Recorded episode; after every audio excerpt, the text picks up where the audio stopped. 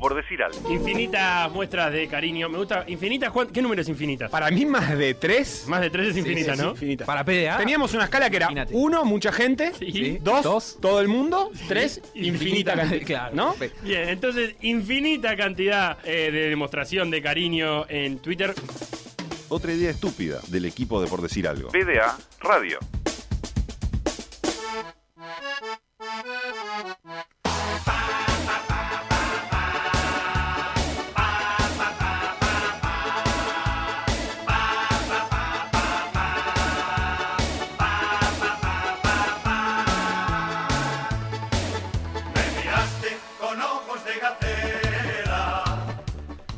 Elogio del tractor, ¿por qué no? En Uruguay no hay de esos bondi de dos pisos donde se suben los campeones. No hay de esos ómnibus ingleses rojos y de techos abiertos, desde donde los grandes triunfadores del deporte saludan al pueblo que los recibe como héroes.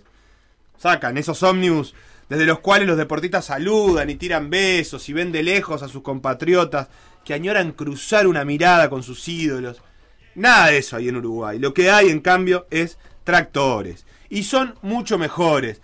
Porque el tractor es más democrático que el ómnibus ese alto. Y además es feo el ómnibus, digámoslo de una vez. ¿Quién quiere estar aislado a 4 metros del suelo mientras la gente te grita desde abajo? Mucho mejor el tractor. El tractor es democrático, es horizontal, es equitativo, tiene todo. Primero, va despacito.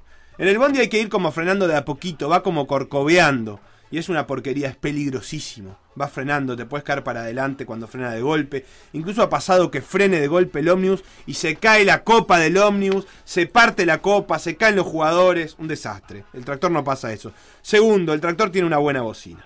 El bondi capaz que también, pero no me interesa. La del bondi es casi digital. La del tractor es honesta. Es como un claxon. Tercero, podés ir hablando con el conductor que además capaz que es un conocido y te va actualizando. Y además, el conductor conoce a los que se acercan. Y cuando vos sos un héroe que viene a saludar mucha gente, es útil que el chofer conozca a la gente. Entonces te puede ir diciendo, ese que viene ahí es Ramiro, el de Remeros. Salúdalo con un beso. Esa es Patricia, la vecina de tu prima. Salúdala con un beso. Ese es Javier, el de la carnicería. Pedile pedazo de panceta para la próxima. Mangueale algo. Cuarto, y sobre todo esto, quedás a la altura de los que te vienen a saludar. No hay que agacharse para que te lleguen los besos y los abrazos. Y eso es mucho mejor. Cuando uno viene de ser un héroe olímpico como Felipe Kluber, de estar sin ver a casi nadie durante meses pensando solo en el sueño de pelear en Tokio, ya a esa altura querés que te abrace a alguien. Cualquiera menos Etraro, menos Borchi. Cualquiera, Ramiro el de Club de Remero, Javier el de la carnicería y capaz que especialmente Patricia, la vecina de tu prima, ¿por qué no? Por eso Felipe Kluber, el héroe olímpico de Tokio, que se pasea por todo Mercedes montado en la rueda de un tractor, está a la altura del pueblo que lo va a recibir. Es un tractor envuelto en la bandera de remeros que recorre esa noche invernal y nadie está cansado. Han pasado días de festejos por la campaña de los remeros Kluber y Cetraro y después de esas noches tensas y festejadas, es momento de devolverle a Felipe el cariño. Orgullosos de vos, dice una bandera que firma la familia del remo, orgullosos de vos, de poder abrazarte, de besarte, de saludarte, de contarte cómo vimos la carrera, de estar cerca. Todas cosas que permite el tractor y no el bondi rojo ese horrible. No saben nada los ingleses. Ya van a venir a pedir tractores para poder recibir a sus héroes olímpicos y no sé si se los vamos a prestar.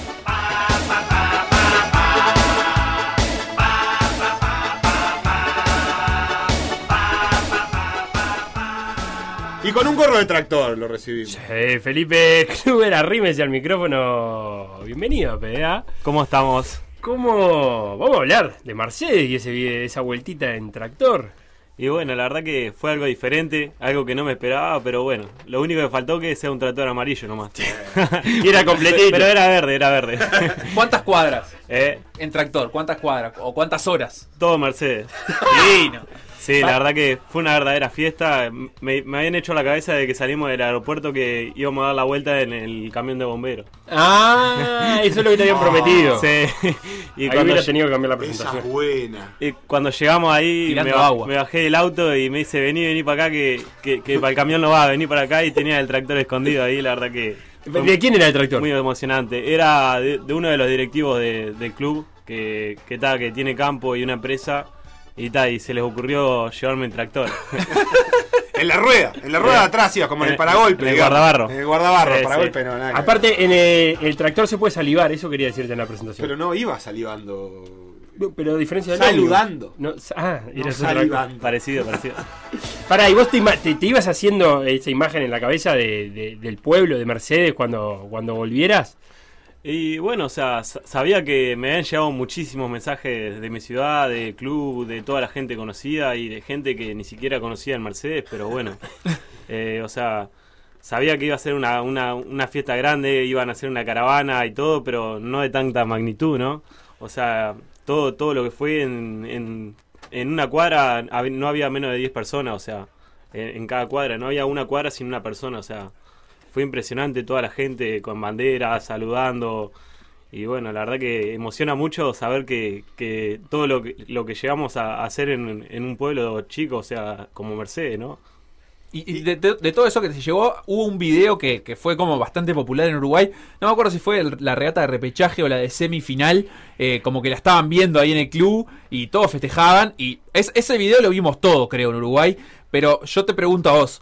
¿Era gente conocida? O sea, vos ves ese video y decís, no, mira, acá está mi padre, acá está, no sé, un tío, un primo. Eh, ¿Ubicás el video que te digo? El que estaban viendo en pantalla gigante en el club. Sí, sí, eh, miraron todas las regatas en el club. eh, después les- me llegó el comentario que, que los habían retado por el tema del COVID, que no se podía hacer la eliminación y eso, pero bueno, son detalles.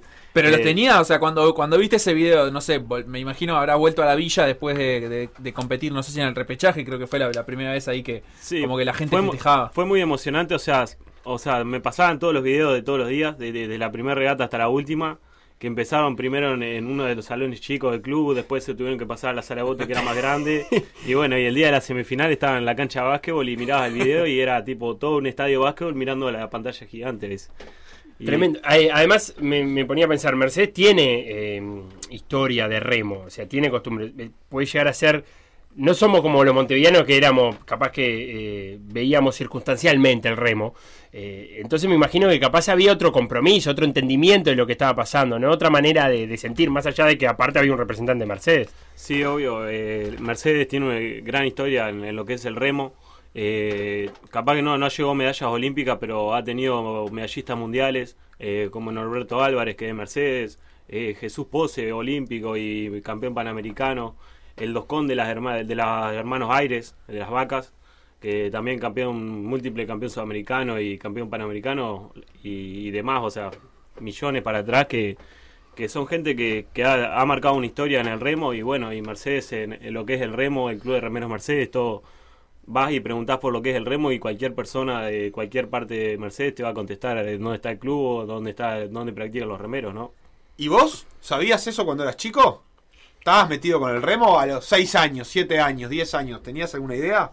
Bueno, yo no, o sea, yo me crié en el campo, eh, nunca había ido al río ni a Mercedes, iba de paseo ahí con mis padres eh, y alguna que otra regata fui porque pegado a la casa de mi tía vivía Sabrina Díaz, gran remera uruguaya y bueno, ella de chica, o sea, practicaba la disciplina, entonces eh, el padre estaba de misión en, en Haití y otras repúblicas y tal, y la madre trabajaba, entonces pasaba a la casa de mi tía que la cuidaba y tal, ahora somos como hermanos, o sea, nos criamos juntos y tal, entonces cuando había regata en Mercedes o algo siempre íbamos a verla y eso, pero o sea, no más de lejos, no vamos a decir. No Así te imaginabas que ibas a estar remando. Sabrina estuvo antes que vos. Sabrina compitió antes que vos. Sí, sí, mucho antes. eh, Sabrina arrancó, no sé, sin, sin mentirte, como en 2007, 2008 por ahí. Sin, no te quiero mentir bien, pero...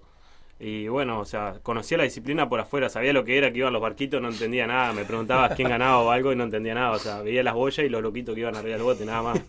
Y un día te transformaste vos en el loquito que iba arriba del bote. Sí, eh, un día salí del liceo ahí con mi compañero y, y justo coincidió que él iba a la escuelita de remo y tal, y después te- teníamos que hacer un trabajo del liceo y me, me invitó a, a si lo acompañaba a la, a la escuelita y después íbamos para la casa y, y bueno, estaba, lo estaba esperando ahí sentado en un escalón y viene el profesor Carlito Melendre, siempre me acuerdo, y me dijo que, que si me quería subir a la canoa. Claro. Y yo de rostrudo, o sea, estaba aburrido ahí y miedo creo que nunca tuvimos, así que fuimos, nos subimos así sin saber nadar, sin nada, y bueno, Sin saber nadar. sin saber nadar. Ah, palala. No, o sea, ¿Y se dio vuelta la canoa? fue corajudo. No, no. ¿No Eh, tuviste que aprender a nadar? eh, fui aprendiendo después eh, de corajudo también. En el club hay unos trampolines que dan al río.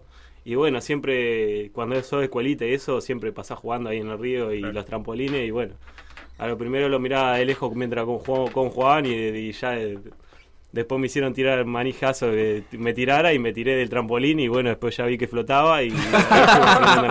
Pará, eh, te subiste a la canoa Ya vi y ahí, no- flotaba buenísimo. porque La opción era no flotar, ¿no? ¿Verdad? Claro. y ahí capaz que teníamos que rever una Ahí cosa. que ver, ahí Te subiste a la canoa, pero ahí no, no remaste en la canoa, ahí estabas mirando nada más. Eh, o ya, ya te tocó remar, te dio el No, tren. o sea, te agarraron, te ataron una piola de 30 metros y bueno, me acuerdo que salió con, estaba el profesor en una punta y te, más, primero te enseñaba la estabilidad y eso, cómo tener con los remos y eso, y después te enseñaba más o menos a remar. Y bueno, me, me, dio, me trajo, o sea, remaba y me traía, remaba y me traía. Y como la cuarta vez por ahí, agarra y me dice, bueno, última, no sé qué. Y cuando di la última remada se le zafó la piola. ¿Y quedaste en el medio del río? Eh, no, me dice, bueno, ahora vaya hasta el otro lado y, y vuelve, me dice Carlito. Era un señor mayor ya y me dice, bueno, vaya hasta el otro lado. Y agarré, emocionado, ¿sabes cómo? Le, le empecé a dar en una pared, miro para abajo, miro para arriba y era agua nomás.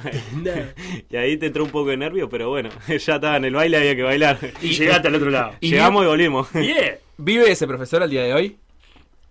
Sí, sí. ¿Lo, eh, lo- lo pudiste ver ahora después de los juegos? No, no he tenido la oportunidad de verlo. eh, justo cuando he ido a Mercedes no, no, no he coincidido, pero tengo, eh, tengo que ir a verlo. Eh, el otro día me crucé con la hija hace unos días atrás y, ta, y me dijo que estaba, está un poco delicado de salud y eso, pero está.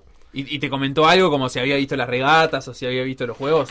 Eh, no, no, eh, me, pues tiene un problema de... ¿Cómo es?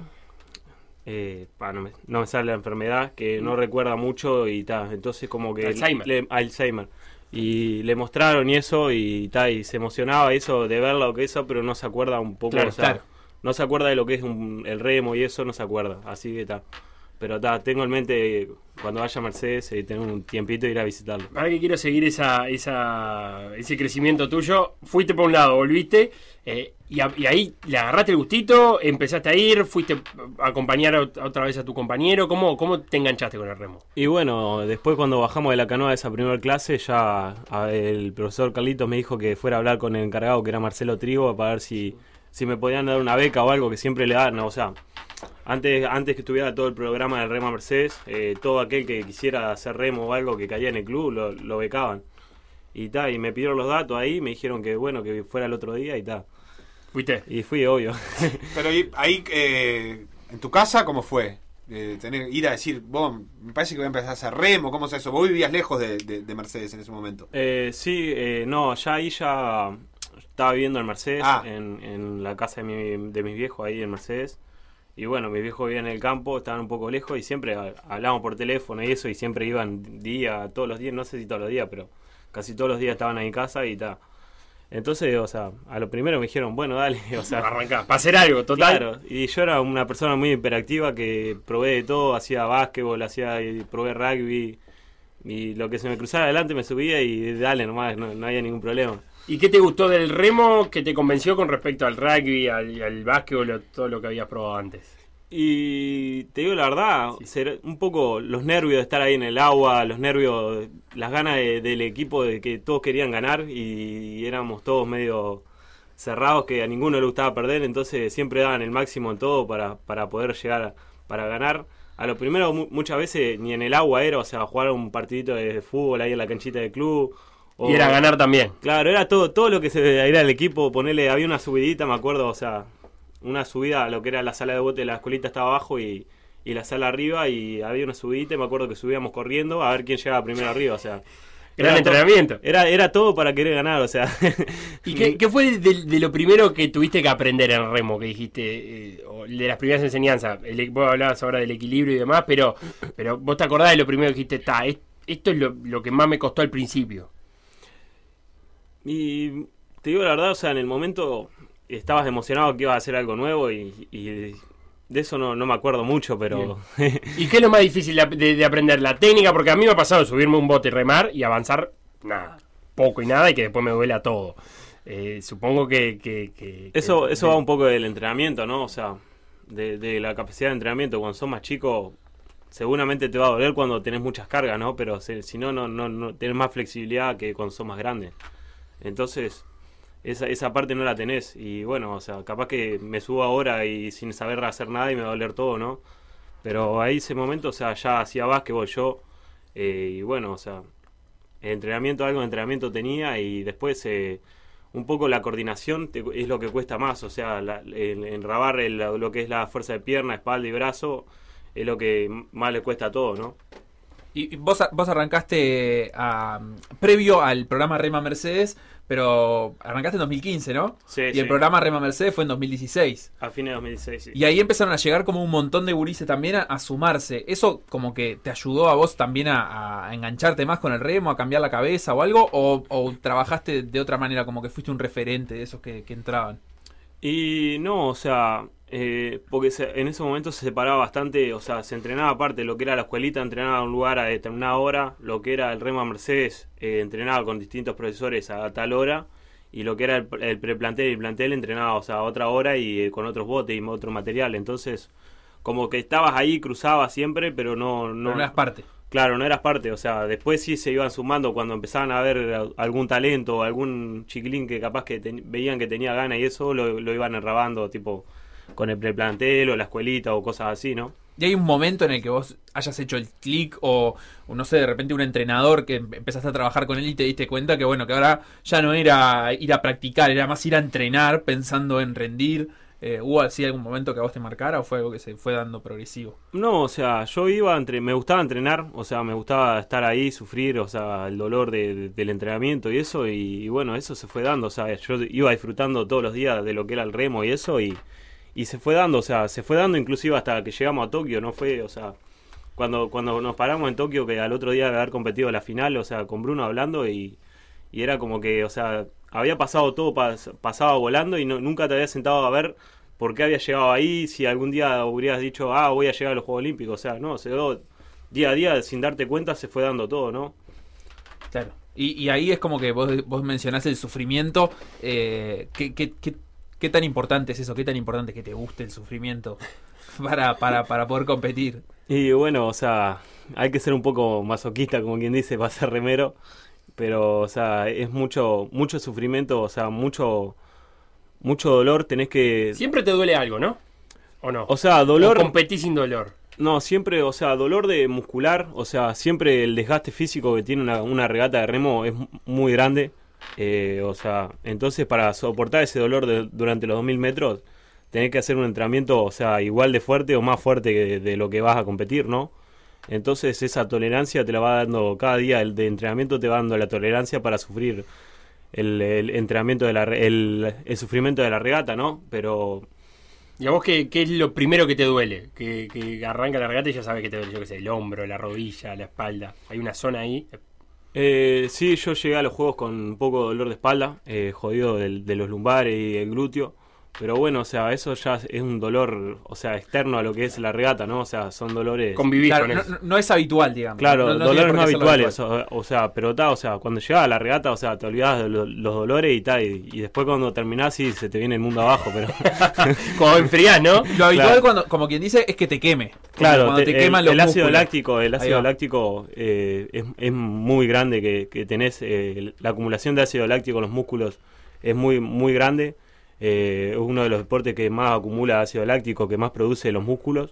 Y bueno, eso es lo que, duele, ¿no? O sea, el, ardor de los músculos. eh, yo soy de pulso alto, eh, o sea, sufro bastante también cuando termino la regata y durante la regata de, las pulsaciones y de la falta de oxígeno. Eh, en, en un entrenamiento llega a tener 238 de pulso en- antes de los Ah, juegos. No, no es normal, pero No, bueno, no está, es está- Vos no sos normal. pero está y bueno, o sea, eso se sufre bastante, ¿no? ¿Cómo bajás después de una regata? ¿Bicicleta, no? Hacen con... Bicicleta, sí. Igual, a- ahí- ahí te, te vimos sufrir en los juegos después de la regata. Te vimos sufrir bastante. Ahora te lo podemos preguntar porque le fue bárbaro, pero termi- terminaba fundido. Eh, ¿La pasaba mal, decís vos? Sí. Que no vuelve. Eh, sí, terminaba como acostado en, en- en el bote. O sea, no, no sé si querés Lo contar saca- vos lo cómo- saca- te sacaba cómo Bruno del agua, Cómo digamos. terminaba la Sí, regata. Bruno vino acá era- y dijo eso. Sí, dijo que te lo sacaba. tenía que sacar. Sí, sí. Eh, su- eh, los juegos fueron regatas muy duras que, que se dio el máximo, en, en cada una de las regatas se dio el máximo, no, no quedábamos con nada, absolutamente nada. Y bueno, eh, Facu lo puede contar que después del repechaje me sacó, me sacó Bruno Ya, ¿viste? desmayado y bueno, me, me desperté una hora después de la regata, o sea, en, en la zona de, Ala, ala. de enfermería. Para, y en esa hora, ¿te Porque te- contaron qué hicieron? ¿Qué te hicieron? Mm, Vaya a saber uno. Porque te llevaron en camilla, me, me bajaron en camilla, hay un video que estaban tipo todo amontonado con camilla y bueno, me- cuando me desperté tenía un tubo de oxígeno en la nariz, Sí. un cable a los dedos para todos lados, así, no sabía... Y no entendías nada. No, no sabía ni dónde estaba, o sea, me preguntaba si estaba en Tokio, en Mercedes o en Japón, o sea, me da, no, no te sabía contestar. Y bueno, estaba Daniel Cerrillo, el médico del comité. Y bueno, o sea, dice que la primer, cuando me desperté, la- lo primero que dije a ver cómo habíamos salido. Bien, las cosas claras. ¿Cómo no fue? ¿Cómo no fue? ¿Cómo no fue? Claro, dice que no, o sea, no sabía cómo- ni cómo habíamos terminado la regata, o sea. Pero ahí no- O sea, que vos decís que te, te perdiste la noción del tiempo antes de terminar la regata. Sí, eh, bueno, yo le contaba a Facu la otra vez estábamos en una comida y le digo, o sea, los últimos 200 metros son, son clave, o sea, mínima desconcentración, perdés una regata, o sea. Y me acuerdo que me empecé a como a desconcentrar porque veníamos los cuatro iguales y me puse a mirar el cuentarremadas, que llamamos abajo, y nos va diciendo los metros que vamos. Y bueno, o sea, me acuerdo de haber pasado los 150, de haber pasado los 100, de haber pasado los 70, pero los 50 metros no, no, me- no me acuerdo. 50 metros finales no sabe qué pasó. No, no me acuerdo de haber visto pasar los 50 y bueno, el bocinazo menos todavía. O sea que ahí fue remar con puro instinto. Ya la conciencia no estaba en ningún lado. Claro, o sea, y, de- y bueno, después que terminó el bocinazo no, habíamos, no, no, no me acordaba ni de cómo habíamos salido. Claro, o sea, vos ahí como que no te desmayaste enseguida de terminar, pero vos no te acordás. No, no Hoy me en día no te acordás de eso. No me acuerdo, pero bueno. ¿Y qué explicación te dieron para eso? ¿Qué, qué, qué- qué le pasa al cuerpo ahí que hace que, que borre eso? ¿Que es una cuestión de respuesta al dolor? No, o sea, fue un, desmayo, o sea, me desmayé.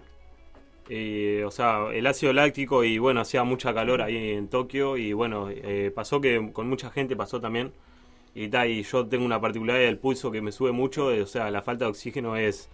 Fue un eh, esfuerzo máximo. Ah, Claro, un efecto máximo y el golpe de calor y todo, o sea, fue un combo de todo y que me mató. Y en la, y en la semi ahí, cuando, cuando clasificaron a la final, ¿sí te acordás? Eh, bueno, la semi fue, fue un poco diferente. Eh, la peor de todas fue el repechaje, fue una regata muy dura, eh, en la cual el río está chato, en excelentes condiciones y bueno, o sea, se, se pudo al máximo. Pero ya lo que fue la semifinal, eh, la pista el estaba repechaje, para que la gente se acuerde, es esa que ganaron por siete décimas, una siete cosa así. décimas. Eh, A Portugal. Los- a Portugal, los cuatro botes en la línea pasamos y bueno. Pero lo que fue la semifinal fue, fue un poco diferente. Eh, había mucha ola, estaba muy feo, mucho viento y bueno, era una regata más que de fuerza, de estrategia y, y de técnica, ¿no? Y ahí que se dan vuelta los noruegos. Se da vuelta a Noruega, eh, pero bueno, o sea, es- ahí, ahí está, o sea, mínima desconcentración, mínimo error que tengas, te vas a- o te vas al agua o perdés la regata, o sea. Y bueno, o sea, ahí con Bruno teníamos, eh, estábamos acostumbrados a remar a la ola, el bote se, se defendía muy bien en lo que era eh, la, en la ola y bueno. eh, Y para la final ya querían Olita igual. eh. Sí, ya estábamos. Estaban como para patalear antes para que sí. Está- Estábamos hasta haciendo macumba, estábamos para, para que hubiera ola. A ver que soplar un poco de viento, ¿no? Pero bueno, o sea, había olas, se, se remó bien, eh, técnicamente fue excelente la regata y, y- das el máximo, pero no, o sea, no tenés ese grado de cansancio porque, o sea, no, no, el- el- el- las condiciones no te lo permiten, o sea, es más, un bote más técnico te, te- te va a ir mejor que capaz que uno que, que tira un minuto menos en, en- en fuerza, ¿no? Y les dio para conocer, para interactuar con otros remeros, para conocer otras otras realidades de cómo se entrena en otros lados. Eh, sí, obvio, estuvimos conversando ca- con casi todos los, los que estuvieron ahí del doble ligero y de otras disciplinas del remo, pero se, se pudo hablar e interactuar, sí. ¿Y cuáles son las, las principales diferencias? Y varían mucho, ¿no? Eh, todos los países tienen defectos, les falta, capaz que lo que tenemos nosotros les falta a otros países, eh, pero bueno, o sea, ¿Qué tenemos nosotros? Ríos. Tenemos agua. agua, eh, la- una condición de clima que es excelente. Ponele, estábamos hablando con el bote de Irlanda y ellos pueden entrenar medio año solo en el país de ellos nomás. Claro, porque en invierno no puede ser. En invierno, o sea, no, no pueden entrenar por el, por el frío excesivo. Nosotros, eh, eso es una ventaja para nosotros porque podemos entrenar todo el año y con excelentes condiciones, ¿no? Pero bueno, la, principal diferencia es que todo, todos, eh, desde el primero hasta el... Había, creo que éramos eh, 18 botes y de los 18 botes había 15 que, que se dedicaban e- exclusivamente a lo que es el remo, ¿no? O sea, el trabajo de ellos era remar y rendir, o sea. Y eso es, es lo que la principal diferencia, ¿no? Y también se sorprendían de que ustedes remaran en un lago que no, que no tiene 2000 metros, ¿no?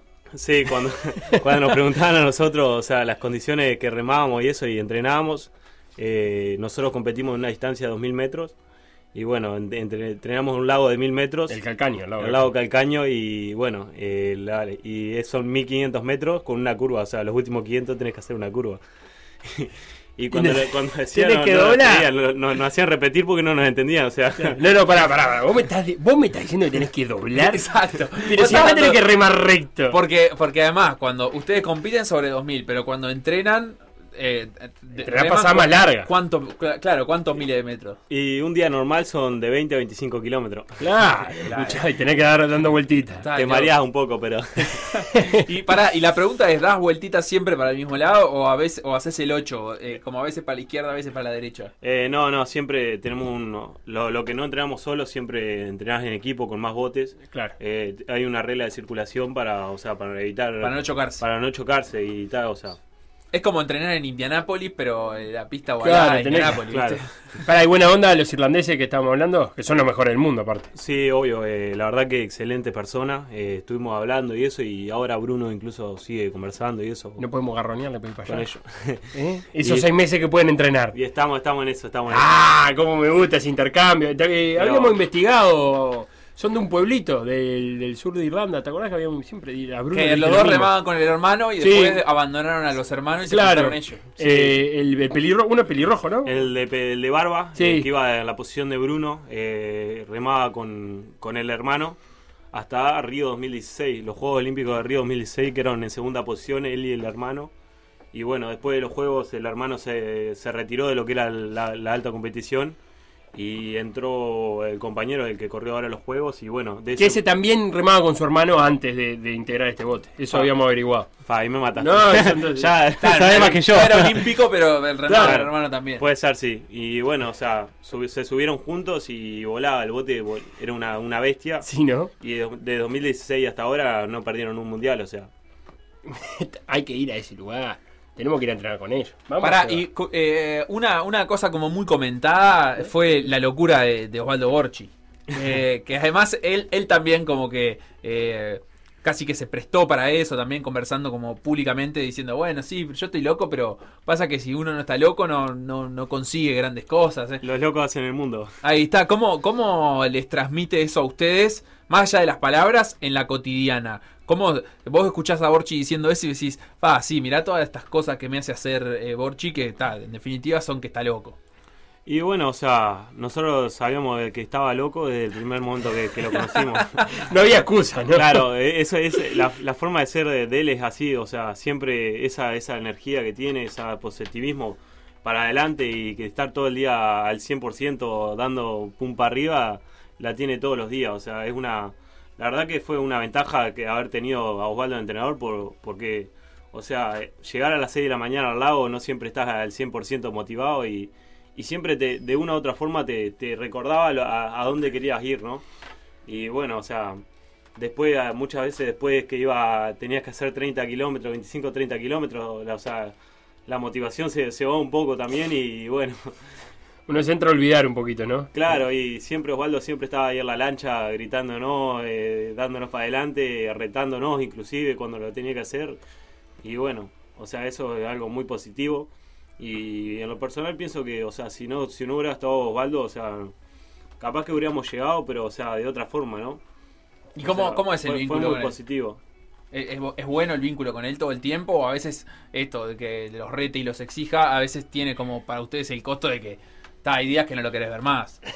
Eh, yo hace un año que me mudé a la casa de él, estoy viviendo con él hace un año y para mí, o sea, a lo- cuando me dijeron que me tenía que ir a la casa de él, o sea, me- me- me- no quería ir porque, o sea, lo conocía lo que era el entrenador. Claro, y- vos, este es intenso. Si es Es- intenso las sea, 24 horas. Es intenso y, y un poco siempre retándote, o sea, cuando hacías algo técnicamente malo o algo que no te querías hacer o te comías algo, o sea, te cagaba a pedo, como quien dice. Claro. Pero bueno, o sea, cuando En llega a la términos casa- técnicos. Claro.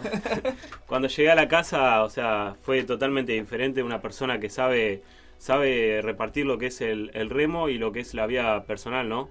Eh, nosotros, eh, en todo este año que estuvimos en la casa, nunca se habló de remo, más de, o sea, capaz que ah, viendo algún video o algo así, sí, pero, o sea, sabe, sabe, ¿cómo es que se dice? Diferenciar. Diferenciar lo que es eh, el remo, ¿no? Nosotros terminamos en el lago, hay días que, que capaz que nos peleamos por el bote, porque él me dice que, que haga una cosa y yo pienso que, que no la, que, que está bien. Y, y muchas veces que no nos podemos ni ver la cara cuando bajamos del bote y llegamos a la casa y eso se olvidó, o sea, quedó arriba del bote. Y eso es algo muy bueno que, que ayudó a lo, que- a lo que es la convivencia, ¿no? Y es cierto que para la semifinal se tenían más, más fe ustedes que él. Y un poco sí. o sea, cuando dijimos a la semifinal, o sea, después del repechaje pasamos a la semifinal y no estaban todavía los contra quién corría, ¿no? Y bueno, dijo, y, y en un comentario, o sea, estábamos sentando y bueno, dice, y bueno, después ahí habrá que ver, o sea, si, si salíamos a dar el máximo a la semifinal para lograr pasar a la final, o salir a probar si se podía pasar y si no se podía pasar, guardándonos para lo que era el repechaje, ¿no? Para lo que Para era quedar en los B. primeros Claro, la dos final B, o sea, el, el objetivo era buscar el diploma, o sea, a toda costa, o sea, o sea, y muchas veces a esos niveles, o sea, tenés que, por, por- a veces por, por querer ir a, a buscar la manzana, eh, te Claro. terminás comiendo la manzana podrida del piso, a decir. Claro.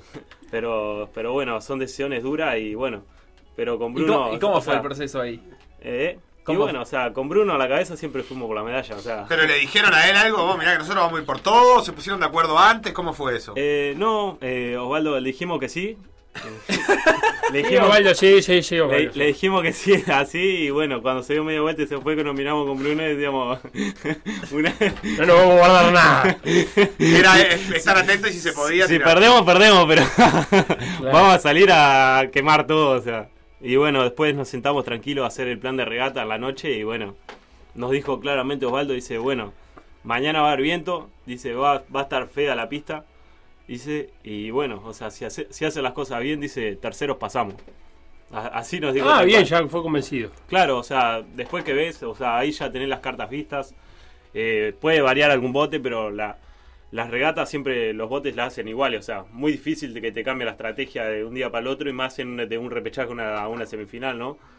Así que, o sea, ya más o menos habíamos visto los tiempos, checados de los tiempos de, las- de, la- de los de los, de los demás botes y en los cada 500 metros y eso. Y bueno, nos dijo, o sea, si hacen las cosas bien, dice, y no pasa nada raro, ra- y, y dice, terceros pasamos a la, a la final, dice. Así que ahí hubo acuerdo de decir, vamos por todo. Claro. Y, y después se, se dio vuelta a Noruega, en vez de tercero pasaron segundo. Eh, no, eh, cuando estábamos saliendo, cuando estábamos saliendo a la planchada, nosotros salimos, había dos planchadas de salida, y en una estábamos nosotros y en la otra estaba Noruega ahí al frente saliendo. Y bueno, o sea, salimos, estábamos en la planchada calzando, habíamos calzado los remos, todo con Bruno, y bueno, nos quedamos mirando al bote de Noruega, o sea, como que nos quedamos mutando cuando cómo salían los de Noruega ahí. Y uno de Noruega, el número uno, el que iba en la posición de Bruno, eh, tenía lesionado el brazo, el brazo derecho, el antebrazo. Y bueno, o sea, cuando se fue a subir al bote, eh, tenía la- el body bajo y Sí. se metió la mano y no se podía subir la malla. Ah, Y, está, acá hay y algo vino que- el entrenador y le subió la malla, le, le subió la malla porque no se podía entrenar. Y como estábamos mirando, y Osvaldo dice, bueno, bueno, dice, vengan acá. Y dice, nos dimos un abrazo y dice, vamos arriba que no pasamos segundos, nos dice. Claro. Eh, el, el noruego manco. Ah, y remó así igual. Y- Y remó así, sí. Y- Y bueno, eso puede ser la explicación de por qué se haya dado vuelta ese bote, ¿no? Porque no estaban remando en las mejores condiciones. Claro, o sea, las condiciones del, del, o sea, climatológicas, o sea, no eran muy buenas. Y a eso le Y sumaba bueno, una lesión que una capaz. lesión y, o sea, y toda la, el, el car- la carga de la regata, o sea, ve- venían en una excelente posición los noruegos, eh, hasta el último 500 que, que venían ahí peleando con el bote de Polonia y, y bueno, y, ahí- y ahí se dieron vuelta. Eh, eh, me, te- me queda preguntarte por el resto de la experiencia olímpica. Eh, ¿Cómo se vivió eh, con el cruce, la ceremonia inaugural, eh, la convivencia? Los pin, ¿Fuiste a la ceremonia los inaugural? No, ¿O sí? Eh, no, no. No fuiste. Eh, la ceremonia inaugural fue la no ida a la ceremonia inaugural. Sí, fue Bruno. Fue... la, la noche antes contó. de- de- del comienzo de la primera regata y bueno, o sea, yo con Bruno teníamos el objetivo claro que era ir a ir Lo por bien que hiciste. En la, Es cabeza, cansador. en la cabeza nuestra era que íbamos a ir por la medalla, o sea, y no desde ahora, o sea, desde el momento que nos subimos al doble con Bruno, por primera vez era ir a buscar la medalla. Y bueno, a ese Osvaldo nos bajaba un poco las pies. nos decía siempre, dice, dice, está bien, dice, hay que ir por todo, pero hay que tener los pies sobre la tierra, dice, para saber para dónde vamos. Y bueno, ahí un poco, o sea, era el objetivo de ir a buscar el, el diploma. Y bueno, o sea, se fue a buscar el diploma. Así que la, ceremonia te guardaste para descansar. Claro, era la noche anterior y era un desgaste físico que, que tuve que pensarlo bien. O sea, el, el desfile inaugural es eh, algo hermoso. Que no sé si lo mejor de los juegos, pero algo que te queda para siempre. Y bueno, o sea, se decidió por el objetivo que era lograr tener la mejor posición. Y bueno, hoy- ahora no me arrepiento. No, estuvo tan bueno esta vez. No, aparte no había gente. No había gente, No, no. si había un desfile para perderse era este. Claro. ¿Qué te dijo. Bruno de la ceremonia? Eh, Bruno, o sea, ¿Te baboseó o dijo no te Ah, perdiste no, no. nada, tranquilo? No, No. no, o sea, nosotros, o sea, en ese caso no, nunca, nunca tuvimos, o sea, por, por joder a la otra, a la otra persona nunca, nunca hablamos, pero, o sea, me contó ahí cómo había estado y eso y tal, Y o chao. sea, y Bruno tampoco, o sea, hizo la, Bruno tenía que ir a la ceremonia sí o sí, Porque era, era abanderado. pero hizo la vueltita con la bandera, terminó, dejó la bandera y se fue para el hotel, o sea, para la villa, o sea, no se quedó No, no para... vio viendo la. el- No vio encenderse la llama ni nada. Claro, no, no, eh, No, pues son muchas horas, porque primero salís muy temprano, porque tienen que salir todos los, los atletas, o sea que son una, muchas horas en Bondi, y después son muchas horas de espera, que muchas veces son parados. sí, sí. Y, Y bueno, iban con una sillita, iban atrás de, de Bruno pues, para sentar a las horas de espera cuando estaban Ah, parados. ¿viste? Claro, porque vos vas entrando, vas entrando, las delegaciones van entrando, pero claro, aparte Uruguay desfila sobre el final, eh, y eso tiene que ser todo parado. Me encantó que le lleven la sillita a Bruno. excelente. ¿Y los pin? Y bueno, ¿Qué pasó con los pin? y los pin trajimos un lote. Bien, bien. Era, era como el juguetito que teníamos con Bruno en los momentos. Pero, ¿Cuál fue el que más te gustó? Y todo. Todo, bien. todo lindo. ¿Y dónde los tenés ahora? ¿Eh? Están colgados en casa. Bien, ¿en dónde? En la acreditación, sí, obvio. Ah, lindo eso. te puede decir Facu que están. Los miraba así, parecía un, un árbol de Navidad con todo- todos los pines. Vale, mucho, mucho descansar para la ceremonia, pero después te cargas 5 kilos de pin en, Claro, en el con tor- pecho con ahí. tortícolis. y después te duele la espalda, claro, monstruo. Felipe Kluber, eh, remero. eh, Viste que di- estuvo. diplomado. no sé si vieron uruguayo, ustedes, le voy a contar a la diplomado, gente que estuvo remando durante toda la entrevista. No sé si Sí, vieron. en el bot, en, está la en la silla. silla, silla, para adelante y para atrás. adelante para No, atrás. él lo advirtió igual que era hiperactivo. Eh, así que. Ya hice. Quedó hecho el movimiento. Si hiciste el entrenamiento del día, lo tenés contado. Ahora hablamos con Osvaldo. Eh, muchas gracias por pasarte un rato por PDA. Bueno, vamos arriba. Muchísimas gracias a ustedes. Y te vemos en los Juegos Panamericanos Junior de Cali. Sí, sí, ya. ¡Va para allá! Sí, obvio. Te estaremos siguiendo. Tuvimos la posibilidad de clasificar ahora en, en mayo antes de los juegos. Y bueno, eh, clasificamos todos los botes que corrimos, se clasificaron. Y bueno, ahora hay que ir a buscar la, la medalla, ¿no? Por decir algo. Por decir algo. Instagram, Por decir algo web. Twitter. Por decir algo web. Facebook, Por decir algo. WhatsApp. 098 979 979.